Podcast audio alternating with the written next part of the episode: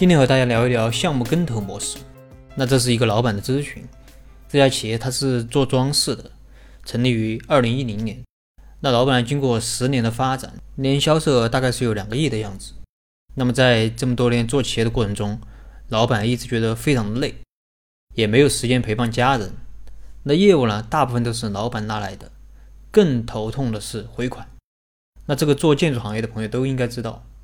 每次老板都要花很多精力在催这个回款上面，而且老板觉得员工的这个工作积极性也不是很高，所以老板希望通过一些方法能够提高员工的工作积极性，让老板能够解放出来，多陪陪家人。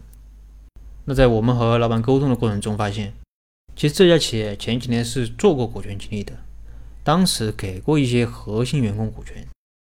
那么在最开始做股权激励的时候，老板说效果还是不错的。那员工的工作积极性也提高了，但这种效果呢，也就持续了一两年，到现在又回到了那个没有做股权激励之前的老样子，所以老板也非常的苦恼，希望我们能给一些解决方案。那么在进一步了解后，我们发现这家装饰公司他接的业务啊都是比较大的，老板的理念是抓大放小。那同样的精力，与其做十笔一百万的业务，还不如做一笔一千万的业务。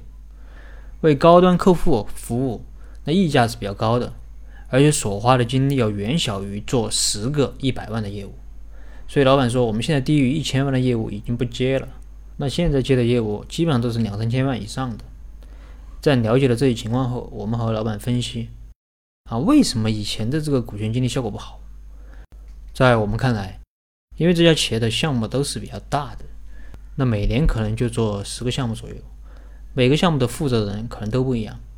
如果让这些负责人都在总部入股，那么很可能就是会发生吃大锅饭的情况。因为对于项目负责人来说，我这个项目干得好，我也不会多分多少红；干得不好，也不会少分多少红。那长此以往，积极性肯定会下降的。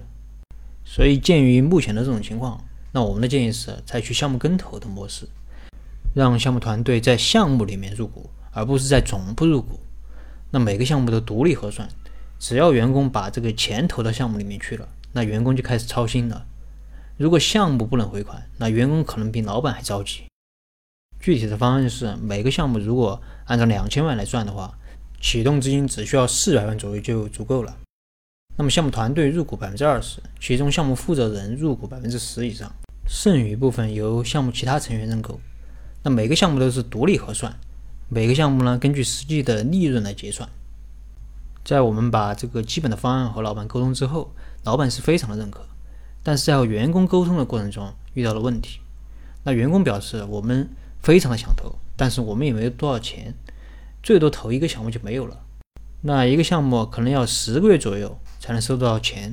如果这期间还有项目，我们就投不了了。啊，我们又继续和老板沟通。那老板表示。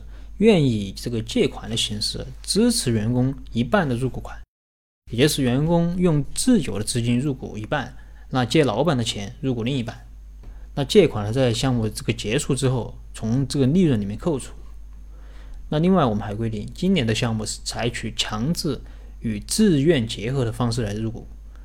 对于在总部有股权的项目负责人，那么自己负责的项目是必须要投的，这部分是强制入股，否则公司会。回购其在总部的股权，防止这些人继续吃大锅饭。那对于总部没有股权的项目负责人呢？我们采取的是自愿跟投的方式，因为到底效果怎么样，员工也没有底，所以有些员工啊采取的是一个观望的状态。但后期我们会会改为强制跟投，也就是项目负责人必须要投，不投就不能做项目负责人。那以上就是项目跟投的一个方案。项目跟投模式啊，最早它是在金融行业进行使用的，比如说风险投资。然后房地产行业呢用的也比较多，像万科的这个项目跟投模式。那我认为，凡是具有项目性质的企业，其实都可以使用这种模式。但是项目跟投呢也有一个问题，就是如果项目多了，那投到后面员工可能也没有钱跟企业一起投了。这个问题现在也没有特别好的解决方案。如果朋友们有什么想法，也欢迎加我微信交流。那么今天的分享就到这里。